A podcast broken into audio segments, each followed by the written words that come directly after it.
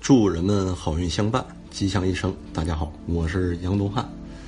今天我们继续《易经》坤卦啊六三爻的讲座。原文是这样的：韩章可贞，祸从王室，无成有终。象传曰：韩章可贞，以时发也；祸从王室，之光大也。哈 哈，像我们晚清啊四大这个大臣，它里面。最厉害的一位后期呢，就是李鸿章啊。鸿章和韩章呢，正好是相反。那在这一爻呢，是属于三爻不中不正而居呢内卦之吉位啊。内卦一二三，你看六三嘛，在内卦这个坤卦当中啊，它就属于最上的。那吉呢，上就是吉啊，吉呢这必反啊，也代表改革之力。另外，我们也知道三四爻还为什么呀？为人人道啊。就是下面初和二为地，上面，呃五和六为天，中间三和四为人呐。那么在这种境地的时候呢，他的心术行为啊，不能呢失中正之道啊。而且呢，坤卦全卦皆阴呐，阴呢就是讲究柔顺嘛，要做一个好的柔顺之臣。那与六五之君位呢，它是阴柔而不相应啊。易经讲什么？讲这个呃二与五啊，它是在位上呢是相应的。另外什么呢？一阴和一阳是相应的，这属于人臣呢得不到人君的赏识。大部分啊易经当中的六山之爻啊，大多都是不得时不得位啊。这代表什么呢？有才识的这些士大夫啊，这些人他指一什么？韬光养德呀，以待时机。如果呢妄自啊自大，或者呢随意的显露这些才能。必招嫉妒，故曰呢寒章。那么刚柔相杂，曰文，文之成曰章。寒章，寒而不露也，唯其静而能守，故曰可贞。你看坤卦呢，全卦皆阴为纯阴之卦啊。我们知道中国历史上啊有很多什么呀，女皇执政的王朝啊，还有很多什么呢，无道昏君主政的王朝，在大的环境上呢，就有一定的问题。那么呢？自古以来，大多为这个人臣的人呐，他不管啊，他这个机遇有还是没有啊，遇到明君了还没遇遇到明君，但呢，他都有一个什么特点呢？哎，守其长，守其志啊，就把这个儒家的教诲啊，把这个乾坤之道啊，作为他的恒常，作为他的操守啊。所以呢，纵然在这种环境下呢，没有这种主动的前进的干事之心呢，他呢，也不是说永远没有这个出头之日啊。这里所以说了一句话嘛，叫什么呢？叫祸出而从事啊，看看啊到底有这个时机还没这个时机呀？但是呢，人要保持什么呀？含其章而不自居其功啊。这种情况下呢，就不能居功。即使有功劳啊，也要是上级的，也要是领导了，是君王的，我只是个执行者啊，要把自己的位置摆正。另一个角度讲啊，自古以来很多的，呃，为人臣者啊，也大部分有这种人，现在也有。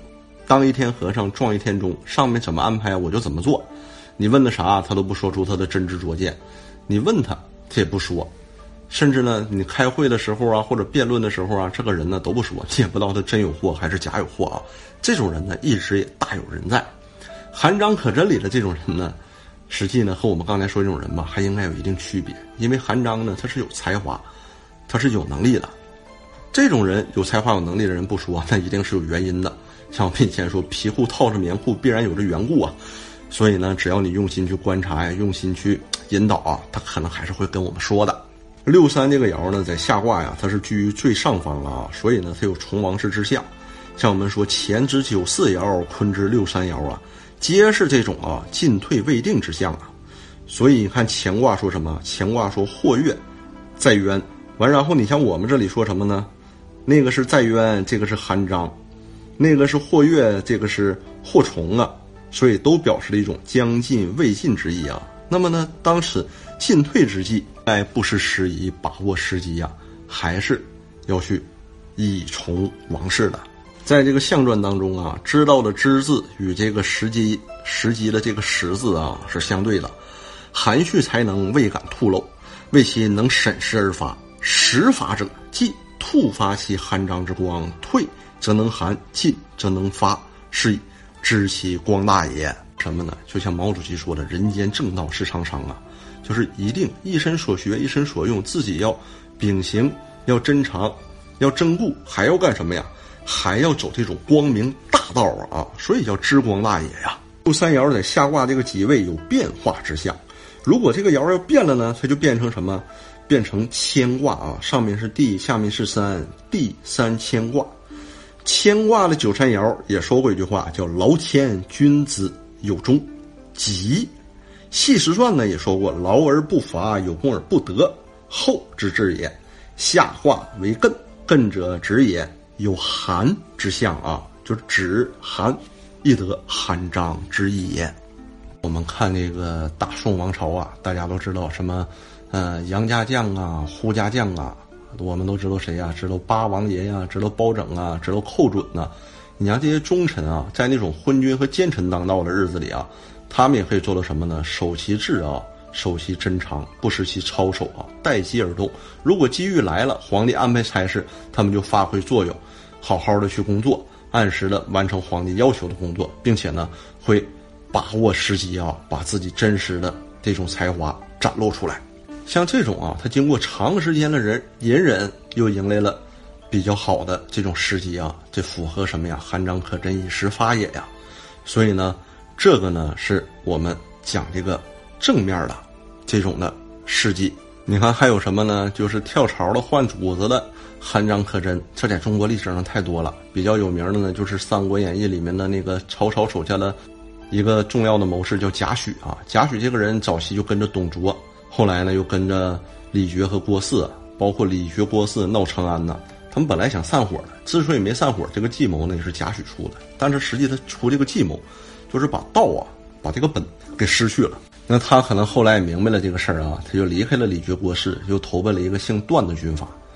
在这个姓段这个军阀这儿呢，发现这个姓段的军阀生性多疑，可能那个呃对下属都不信任啊，还挺忌惮的。他呢又投奔了张绣啊。那么在张绣这儿呢，他给张绣出了好多好主意。你让张绣跟曹操打仗，去追击曹操，贾诩告诉他不能追，追则必败。张绣不信，去追曹操，结果被曹操打得大败。大败回来的时候，看见贾诩，贾诩说：“赶快，现在去追，现在追必胜。”张绣说：“刚才你不让我追，现在你怎么让我追？”贾诩说：“快去。”张绣这个时候又追了一次曹操，结果杀了曹操大败呀。那么贾诩说呢：“你前头去追曹操啊，曹操一定有备，所以你必然要吃败仗啊。”那么现在等第二次去追呢，那就不一样了。曹操一定无备，所以你打胜也是很正常的。但是总之啊，你跟曹操比，跟曹公比，你打不过他呀。后来我们也知道，贾诩呢劝张绣投降了曹操啊。贾诩这个人呢确实很厉害，并且贾诩投降曹操以后呢，还给曹操出了好多好主意。到最后呢，还成功押宝押到曹丕的身上啊。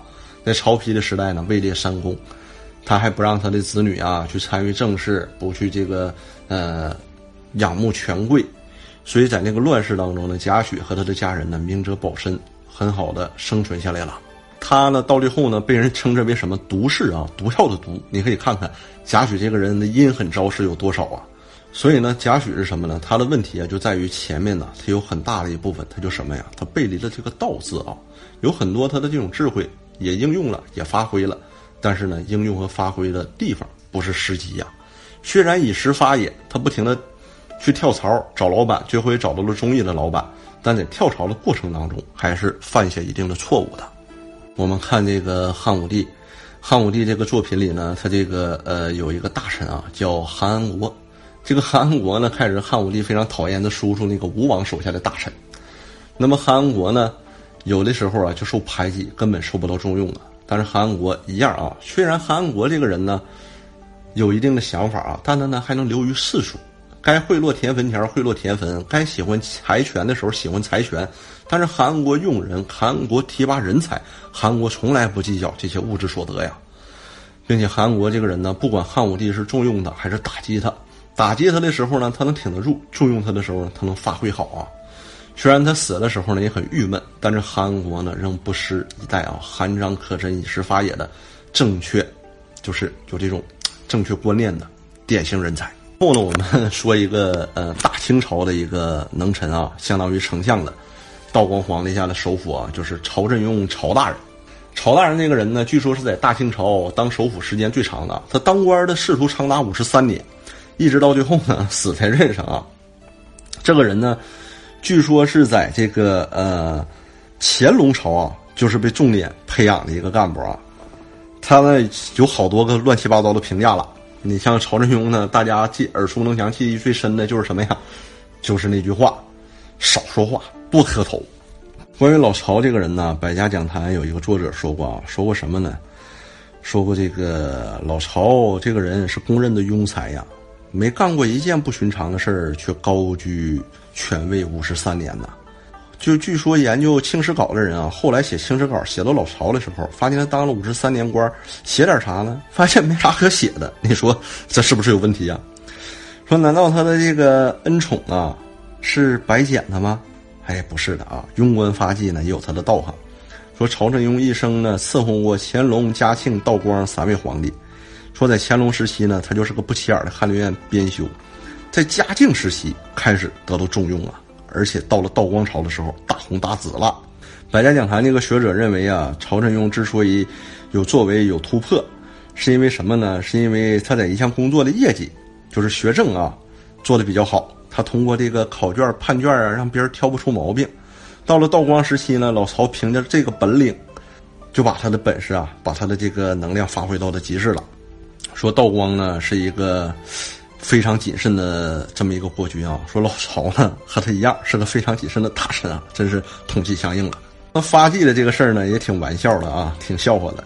说是这个嘉庆帝临终的时候找了四位军机大臣呢写遗诏，完其中把这个高宗乾隆皇帝出生地啊写为热河承德避暑山庄。那么这个遗诏拟成后呢，道光审阅啊也没挑出啥毛病，也给签发了。遗诏呢顺利出笼，颁告天下，百官都没挑出毛病。但曹振英却说了：“说乾隆帝出生地应该是北京雍和宫啊！”道光喜怒交加，降旨啊，把写诏书的军机大臣退出军机处，各降四级。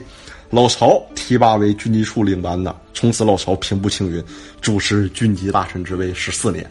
你看哈，这么大个诏书写错了，昭告天下。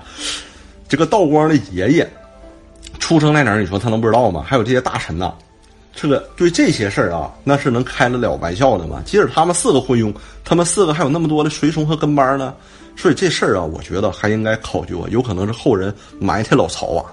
咱都知道道光皇帝非常节俭呐，经常没事儿也问曹世庸啊，内务府这些总管总宾他的俸子，内务府总管跟道光皇帝宾俸子宾的非常厉害，道光帝啊就是整的，天天穿着打补丁的衣服，天天吃这些残羹剩饭。每天呢勤俭持家，开始大量裁员。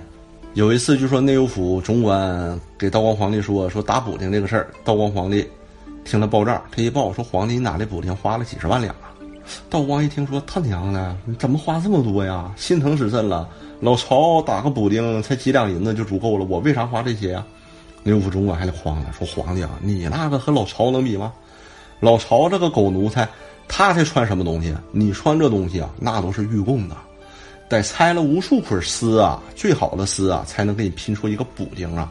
这个补丁为了平稳的给你运到京城，还得找天下最好的镖局押运呢。给你运到京城呢，还得找天下最好的裁缝给你缝制啊。说这些东西整完一起，你发现这些钱整下来都不错了，给道光帝整了无语啊。后来有一次，道光帝在朝上问曹志庸说：“老曹啊。”鸡蛋多少钱一个呀？老曹一听，嘣，心里画了个魂儿。鸡蛋哪他们有论个卖的？说臣年纪大了啊，不不不吃鸡蛋，有胆囊炎。他一看就知道内务府的这些小子又他妈崩皇帝了。言归正传啊，曹志庸这个人呢，也被称为巧官，但是他能做了清朝的三代宰相啊，他一定是有本事的。那你看，大家说说这个人一生唯唯诺诺，除了少说话多磕头。就没别的本事。事实呢，并非如此啊。曹振庸当官呢，长达五十二年，年近八十才退休啊。在清朝这个官场上啊，他这种从官为官岁月的这个这么长的时间，没有人能比得上他，并且呢，他自始至终啊，就是什么呢？他这个呃事业呀，据说他自始至终，他这个仕途呢，都是一马平川，一江春水，步步高升，无灾无难。单靠少说话多磕头，你觉得这能做到吗？公元一七八二年，乾隆四十六年，二十七岁的曹振庸考取进士，并得到重用。不久，又任吏部尚书、体仁阁大学士，到了道光朝，他再升一级，任武英殿大学士，成为道光的心腹之臣，曾代理皇帝事务三个月。嘉庆皇帝出巡，曹振庸以宰相身份留守京城处理政务，代军三个月。玉县民间至今仍能听到“宰相曹操有，代军三月无”这句俗语啊。曹振庸三次当政，主持乡试、会试各四次，都能尽心尽力评阅考卷，并且能守法遵纪，不淹没博学有才之士。对到金殿面试的考生，都预先一一校阅考卷，工作一丝不苟，不出差错。另外，曹振庸还有一个十分出名的学生，名叫林则徐。当然了，如果光从学术方面啊来评判，那么曹振庸呢似乎并不突出。真正让他步步高升、一生顺畅的，还是得数他的心胸啊。他的一生呢，对名利看得淡，看得开，也就是我们现在常说的放得下。这反而令他获得了许多的好处啊，比如那时的官儿呢都流行贪，可老曹曹振庸一生不贪恋，他历任三朝宰相都没有查出过贪腐的行为啊。曹振庸本身是盐商子弟，祖上呢以盐业起家，有一批亲属是扬州盐商，世代享有特权，是曹氏家族的命根子。两江总督陶树提出盐政改革，取消盐商。他们的这种垄断权，实行呢，凡纳税皆可贩盐的盐票法。这一改革严重损害了盐商的利益，也损害了曹振庸亲属的利益。亲属纷纷到曹振庸那儿去诉苦、去投诉，可是曹振庸呢，却毫不在乎的说：“焉有饿死之宰相家呀？”他能把祖传的家族利益放在一旁支持严政改革，这种能够放得下的气度，就非一般人能比呀。韩章可真祸从王室，无成有终啊！实际呢，从王室啊，韩章的人到最后和从王室啊，他们之间呢，一定是从韩章到从王室了，只是中间是什么呀？一时发也呀，不一定有这种好的时机呀，有的可能一生都没有好的这种时机，所以呢，就无成有终了。但是呢，一定要恪守得住自己这种韩章啊！要用什么去恪守？用真可真这个这个方式去恪守。像我们说的，真诚真固。然后以等待时机，发了固然有一番作为，不发也没什么不好的。呃，那么呢，本讲的内容呢到此结束啊！欢迎朋友们帮我们转发，也欢迎朋友们给我们留言，欢迎朋友们关注我们的微信公众账号“预测大师”。谢谢朋友们，我是杨东汉，我们下次见。